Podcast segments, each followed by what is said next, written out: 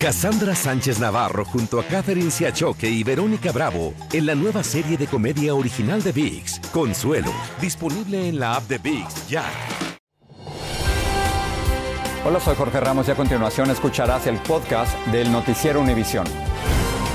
El programa de noticias de mayor impacto en la comunidad hispana de Estados Unidos.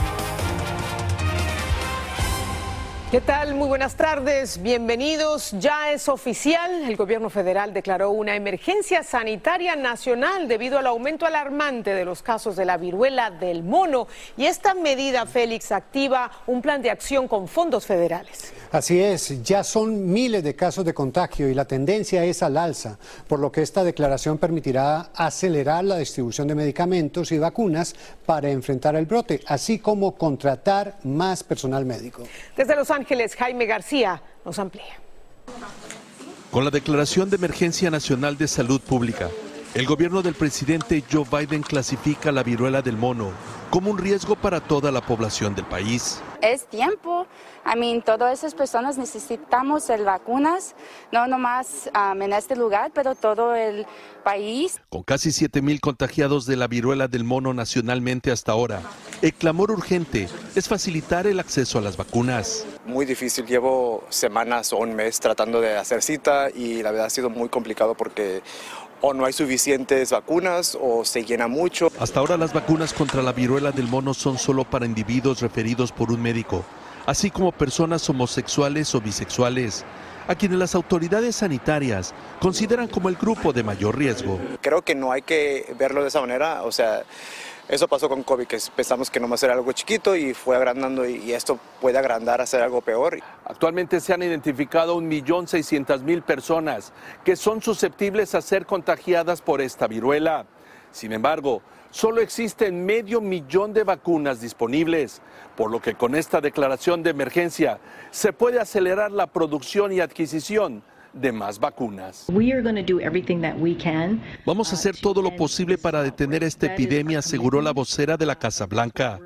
Especialistas de salud advierten que no se aliviará de inmediato la restringida distribución de vacunas, pero se dispondrá de más recursos tanto para la compra del tecovirimat, la medicina usada para el tratamiento de los contagiados, como para los exámenes para detectar esta viruela. Porque en este momento ah, los exámenes que tenemos pueden durar de tres a cinco días para recibir los resultados, que a veces ah, no nos ayuda a contener las infecciones. En Los Ángeles, Jaime García, Univisión.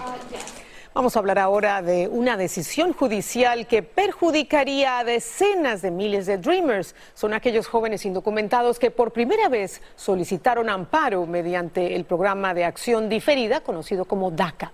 Pero como nos cuenta Claudia Uceda, un juez federal rechazó una petición a nombre de estos jóvenes soñadores. Una corte federal de Nueva York falló en contra de al menos 80 mil jóvenes indocumentados que buscaban que el gobierno federal reanudase el procesamiento de sus nuevas solicitudes de amparo mediante DACA. Me hace sentir muy pequeña. Esta joven mexicana, estudiante de medicina, es una de las afectadas. Es muy triste saber que no pueden, hay personas que no quieren dejarte vivir una vida normal como los demás. Los abogados de los jóvenes indicaron que el gobierno está malinterpretando un fallo de un juez federal de Texas que bloqueó las protecciones de DACA para los nuevos solicitantes y que por eso miles de casos nuevos quedaron sin procesarse entre 2020 y 2021. Las organizaciones que demandaron al gobierno a favor de los inmigrantes dicen que este grupo se quedó sin una protección de la deportación. Este grupo ahora continúa en limbo, ¿verdad? Y continúa sin ninguna protección que es un permiso de trabajo. Después del fallo, organizaciones le pidieron acción al Congreso, pero el tema está estancado en el Senado por falta de apoyo de los republicanos y también de un grupo de demócratas conservadores. Entre tanto, recomiendan que quienes tengan DACA. Ahora es el tiempo para renovar. Sabemos que el programa de DACA va a llegar a la Corte Suprema, entonces está en peligro de ser cancelado. Es tiempo ahorita, si, si tiene el programa, de renovarlo. En Washington, Claudia Uceda, Univision. Un escándalo político sacude hoy a Puerto Rico. El FBI arrestó a la exgobernadora Wanda Vázquez. Las autoridades federales la acusan de haber aceptado sobornos relacionados a su campaña electoral en 2020. Galo Arellano ha estado siguiendo esta noticia y nos habla de los cargos, los implicados y la reacción de la exgobernadora. Que soy inocente, han cometido una gran injusticia. Declarándose inocente, la exgobernadora no electa de Puerto Rico, Wanda Vázquez, salió esta mañana de la Corte Federal de San Juan, luego de que el FBI la arrestara esta madrugada acusada de recibir sobornos para financiar su campaña política en 2020. Que yo no he cometido ningún delito, ninguna irregularidad. A mi pueblo siempre le hablé de frente y yo les agradezco a ustedes que estén aquí. Sin embargo, el Departamento de Justicia de los Estados Unidos asegura tener evidencia contundente en su contra. Un gran jurado federal en Puerto Rico emitió ayer una acusación de siete cargos contra la ex gobernadora Wanda Vázquez Garcet. La trama de este supuesto caso de corrupción, según las autoridades, inicia con el banquero ítalo-venezolano Julio Herrera Bellutini, que enfrentaba en Puerto Rico una auditoría de su banco.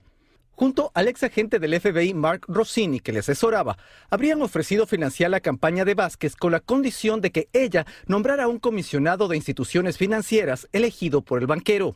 En mayo del 2020, Vázquez Garcet nombró al comisionado B de OSIF, un ex consultor del Banco Internacional, quien había sido seleccionado personalmente por Herrera Bellutini.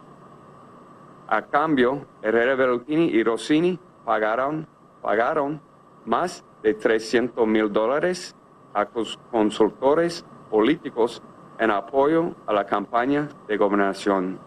Cuando los reporteros preguntaron al abogado de la exgobernadora respecto a los 300 mil dólares que supuestamente habría recibido como coima, esta fue su respuesta. Ella personalmente jamás. Cuando Vázquez perdió las elecciones primarias y Pedro Perluisi resultó electo como gobernador de Puerto Rico, el banquero cuestionado según el Departamento de Justicia utilizó intermediarios para tratar de sobornar a Pierluisi, pero entre ellos había un agente encubierto del FBI. Las autoridades aclararon que el actual gobernador de la Isla del Encanto no está involucrado en este presunto acto de corrupción. La exgobernadora, el banquero y el ex agente del FBI están acusados de asociación ilícita, sobornos y fraude. De ser culpable de todas las acusaciones, se enfrentan hasta 20 años en prisión. Seguimos contigo. Gracias, Galo.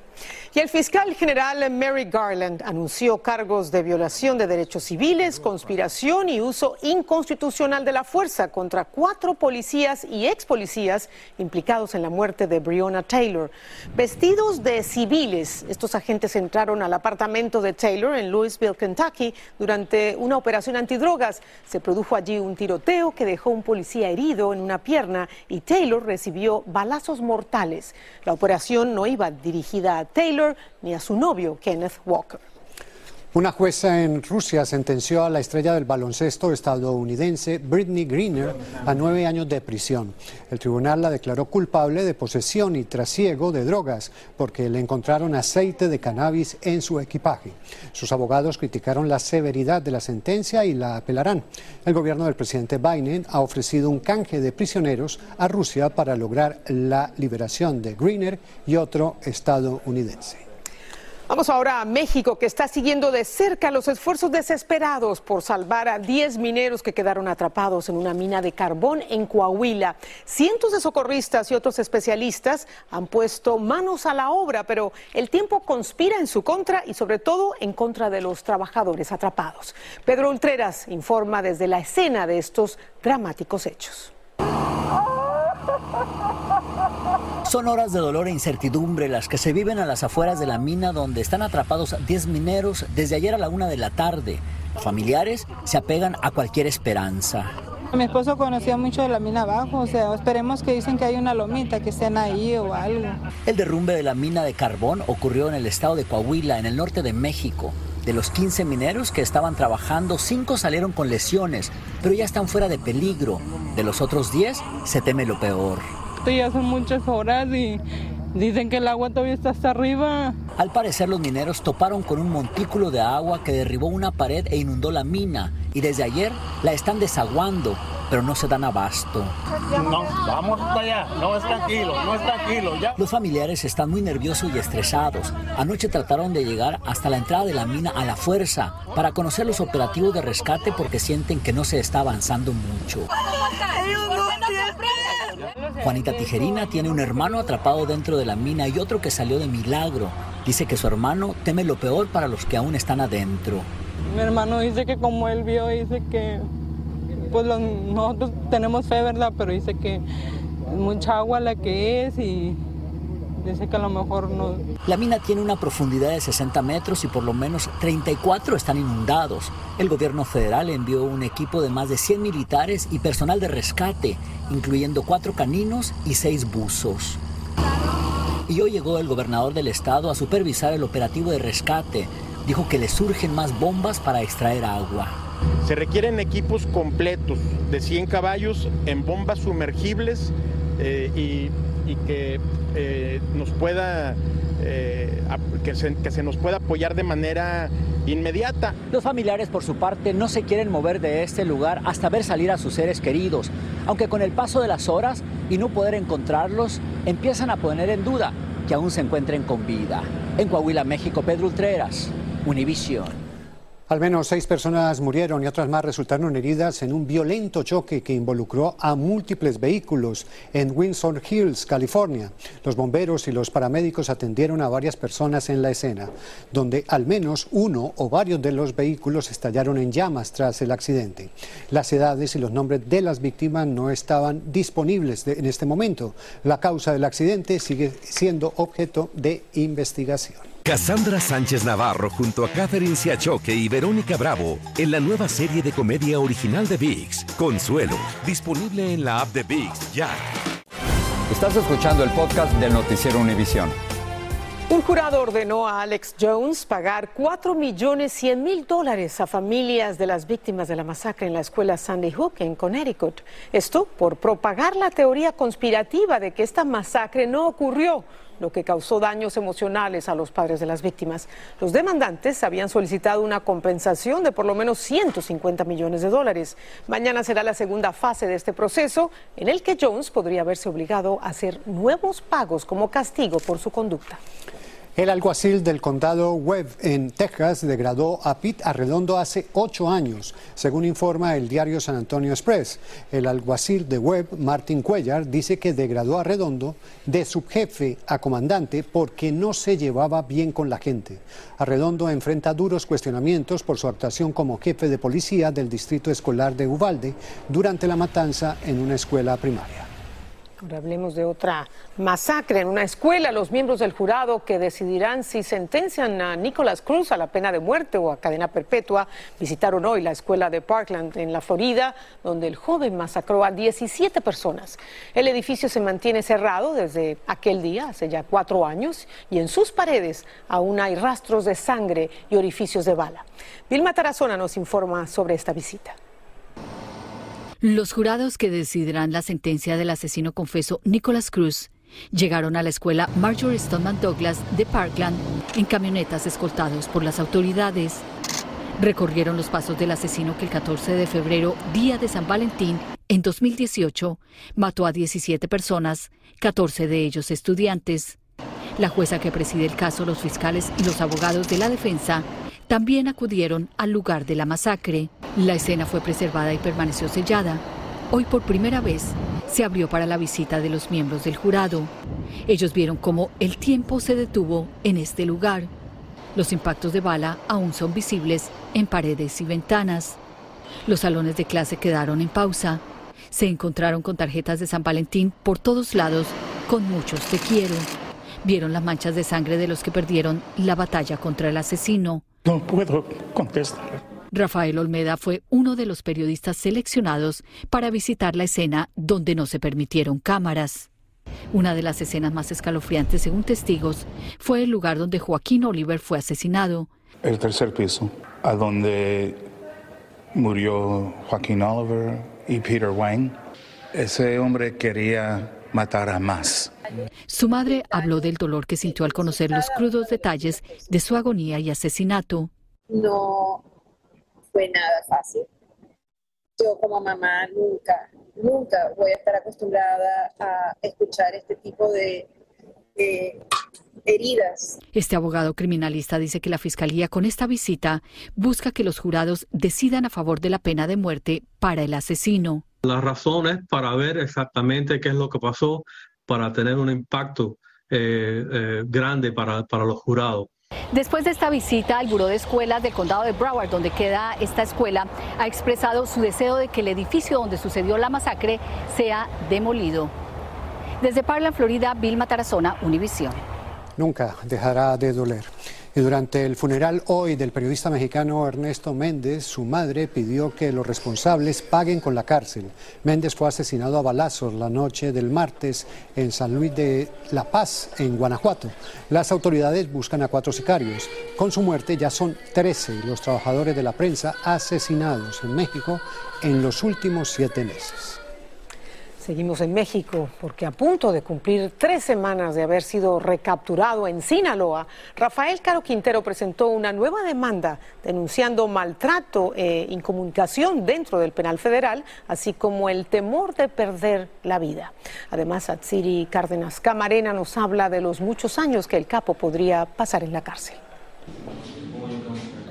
Rafael Caro Quintero teme por su vida. Eso es parte de lo que denuncia el exfundador del extinto cártel de Guadalajara en una nueva demanda de amparo presentada en un tribunal federal del Estado de México. De acuerdo con documentos de la Corte Mexicana obtenidos por Noticias Univisión, Caro Quintero reclama, entre otras cosas, incomunicación, segregación, cautiverio con tormentos físicos y psicológicos, tortura y lesiones que ponen en riesgo su vida la vulneración de derechos por parte de las fuerzas de seguridad, inclusive infringir lesiones, tortura, es algo que tenemos desafortunadamente reconocidos como una práctica recurrente de las autoridades. Esta mañana el juzgado de distrito que recibió la demanda ordenó a las autoridades penitenciarias suspender de forma inmediata todos los actos que reclama Caro Quintero y les dio un plazo no mayor a 24 horas para entregar informes de que cesaron los hechos y no ser acreedores a diversos delitos. Noticias Univisión obtuvo además otra sentencia de amparo de Rafael Caro Quintero donde se conocen a detalle los al menos 16 delitos por los que fue sentenciado en México. En suma, debió haber pasado tras las rejas 199 años.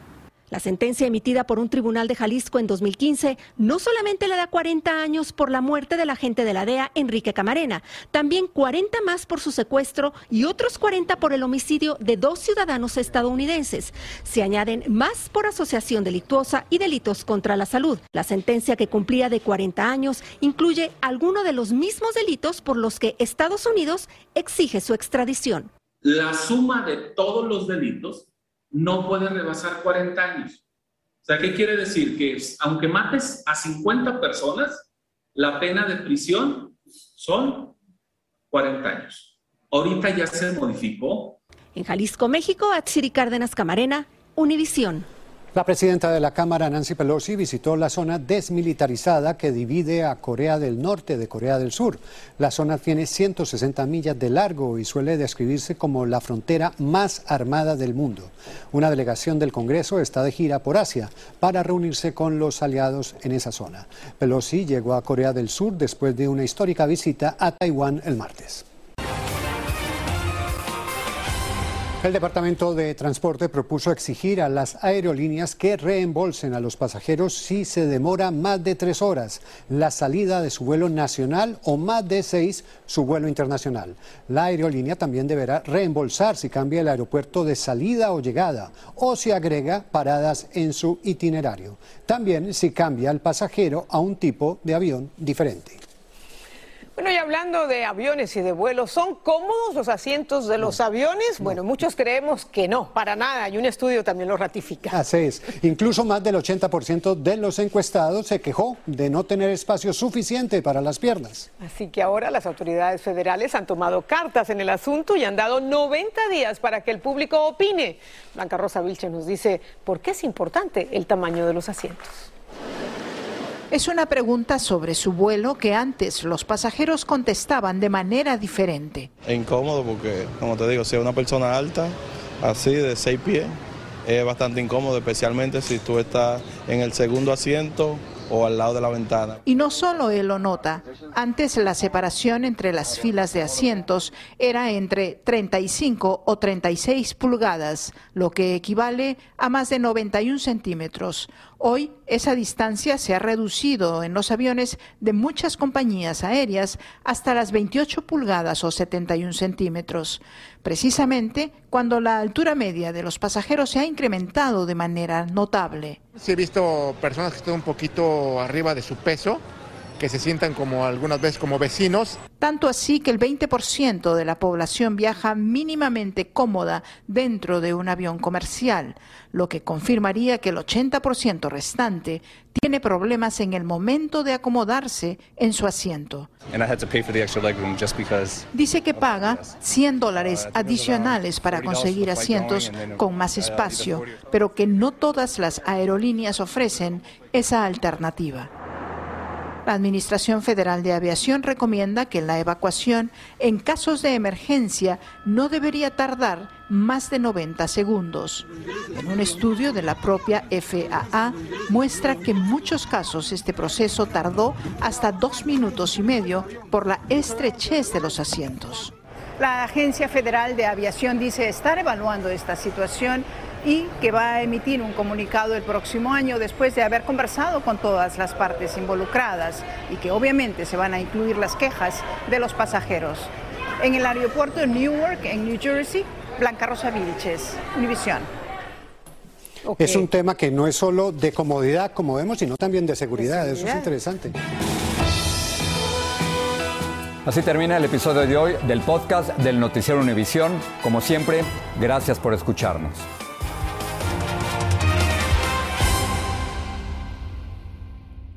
Cassandra Sánchez Navarro junto a Catherine Siachoque y Verónica Bravo en la nueva serie de comedia original de VIX, Consuelo, disponible en la app de VIX ya.